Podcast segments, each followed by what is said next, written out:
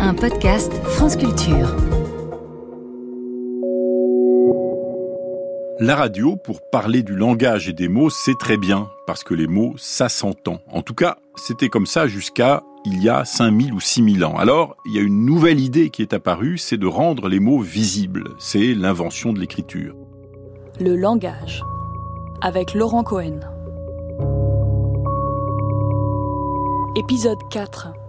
Voir les sons et entendre les lettres. Je vais vous raconter une histoire vraie qui marque le début des neurosciences de la lecture. À la fin du mois d'octobre 1887, monsieur C, qui était un négociant retraité, s'est levé le matin et il s'est aperçu qu'il était incapable de lire son journal. Alors Jules Desgerines, qui était le neurologue parisien qui a étudié, publié l'histoire de ce patient quelques années plus tard, a écrit, pour décrire ce qui se passait, le malade s'aperçut brusquement qu'il ne pouvait plus lire un seul mot, tout en écrivant et en parlant très bien et en distinguant aussi nettement qu'auparavant les objets et les personnes qui l'entouraient.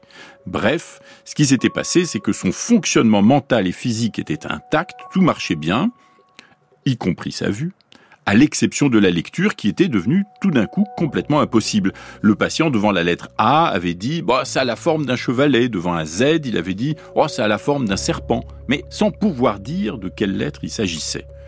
Monsieur C avait été victime d'un petit accident vasculaire et nous y reviendrons.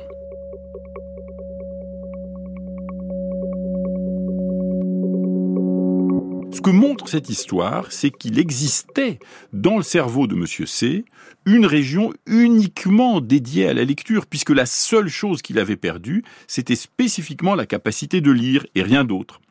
En fait, quand nous apprenons à lire, nous devrons bricoler en quelque sorte un vieux cerveau qui n'est pas fait pour ça, le recycler, utiliser des systèmes cérébraux plus anciens, des systèmes qui au départ servaient à autre chose, et les adapter à ce savoir-faire spécial et nouveau qui est la lecture. L'avenir du jeune Brahms est sombre jusqu'en 1853. Cette année-là, le violoniste hongrois, hongrois lui propose d'être son partenaire pour une tournée de concerts. De concerts. À cette occasion, il rencontre le célèbre Joachim avec lequel il noue, il noue une amitié définitive. Joachim apprécie hautement son talent et le recommande à Lise et à Schumann. Les deux vieux systèmes que nous devons bricoler pour apprendre à lire, c'est le système visuel et le système du langage. Alors d'abord, le système visuel. Son travail, c'est d'identifier les lettres que vous avez devant vous et l'ordre dans lequel elles sont rangées. Si vous avez le mot radio devant vous, vous devez reconnaître que c'est un R, un A, un D un I, un O rangés dans cet ordre. Et ce travail-là est accompli par le dessous du lobe temporal. On a déjà parlé du lobe temporal, mais on avait parlé de son avant. Maintenant, on parle de son dessous.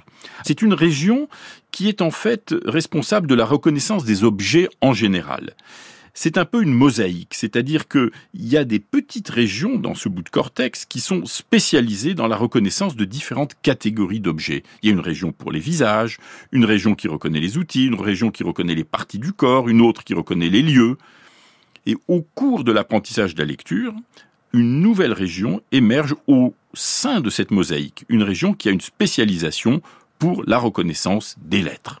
Alors elle se trouve toujours exactement au même endroit, cette région, chez tout le monde, précisément dans un repli du cortex qui est placé quelque part derrière votre oreille gauche quand elle est détruite accidentellement, cette région, eh bien, on devient incapable de lire et c'est une région qui s'active très fortement quand nous voyons une suite de lettres dans un alphabet qu'on connaît et qui s'active moins fort si vous voyez d'autres images, un visage, une maison ou je ne sais quoi. Alors, une fois que les lettres ont été reconnues par euh, cette région du système visuel, l'information est transférée aux régions du langage. C'est le second grand système que nous devons bricoler pour apprendre à lire, c'est le système du langage. La première chose que fait le système du langage, c'est transformer les lettres en sons, suivant les habitudes propres à la langue que vous lisez. Si j'écris n'importe quoi, par exemple, C-L-I-D-O-U-F-A, eh bien, vous pourrez le lire sans peine parce que vous savez que le C se lit que, la lettre L se lit le, etc. Donc, vous transformez des lettres en son. Mais en même temps que cette transformation de lettres en son, il se passe une deuxième chose. C'est que si ce que vous avez sous les yeux, c'est un mot qui existe, c'est-à-dire un mot que vous connaissez, eh bien, vous allez le reconnaître et récupérer dans votre mémoire, dans votre dictionnaire mental, tout ce que vous savez sur ce mot, ce qu'il veut dire, comment il se prononce, si c'est un verbe ou un nom, etc. Alors là aussi, il peut y avoir évidemment des pannes à la suite d'accidents cérébraux. Par exemple, chez certains patients, c'est la transformation des lettres en sons qui ne fonctionne pas. Si je demande à un patient de ce genre de lire un mot que je viens juste d'inventer, qu'il n'a jamais vu, comme clidoufa, eh bien, il en sera complètement incapable. Il pourra reconnaître les lettres, mais il ne connaîtra plus les règles qui permettent de faire correspondre à ces lettres des sons. Donc, il ne pourra pas lire les mots inventés. Et d'autres patients ont le problème opposé. Ils savent faire correspondre les sons aux lettres, mais en revanche, ils ont perdu leur dictionnaire mental et oublié tout ce qu'ils savaient sur les vrais mots, notamment leur prononciation. Et par exemple, si je montre à un patient comme ça le mot oignon, qui s'écrit O-I-G-N-O-N, ils vont dire Ah, je suppose que ça se prononce oignon. Mais ça ne me dit vraiment rien. Alors, Là, je fais comme s'il n'y avait que le français qui existait, mais en fait, les systèmes d'écriture sont très variés, d'un pays à l'autre, d'une langue à l'autre, etc. Et notamment la manière dont les signes écrits notent les sons sont très différentes d'un système à l'autre. Et même parmi les langues qui utilisent l'alphabet latin, il y a des différences. À un extrême, il y a l'italien, par exemple. Une seule manière de noter le son O, qui est d'écrire la lettre O. Et inversement, une seule manière de lire la lettre O, qui est de prononcer le son O. Très simple. Les sons et lettres se correspondent d'une manière parfaitement claire et on dit c'est une correspondance qui est complètement transparente. En français, c'est beaucoup plus compliqué.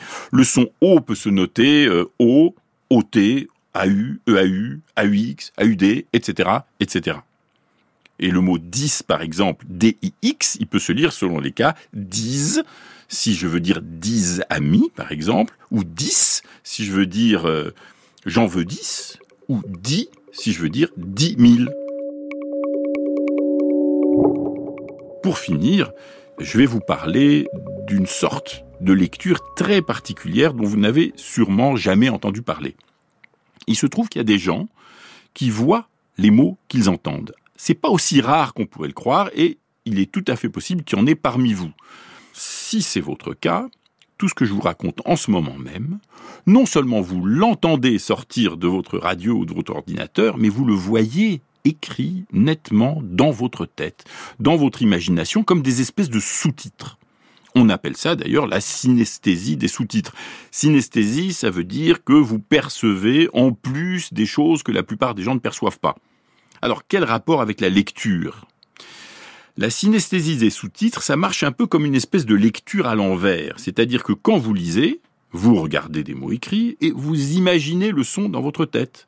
Les synesthètes, c'est le contraire. Ils entendent des mots et ils imaginent la forme écrite des mots, leur orthographe, dans leur tête.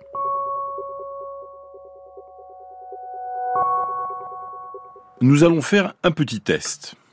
Épeler le mot champignon à l'envers.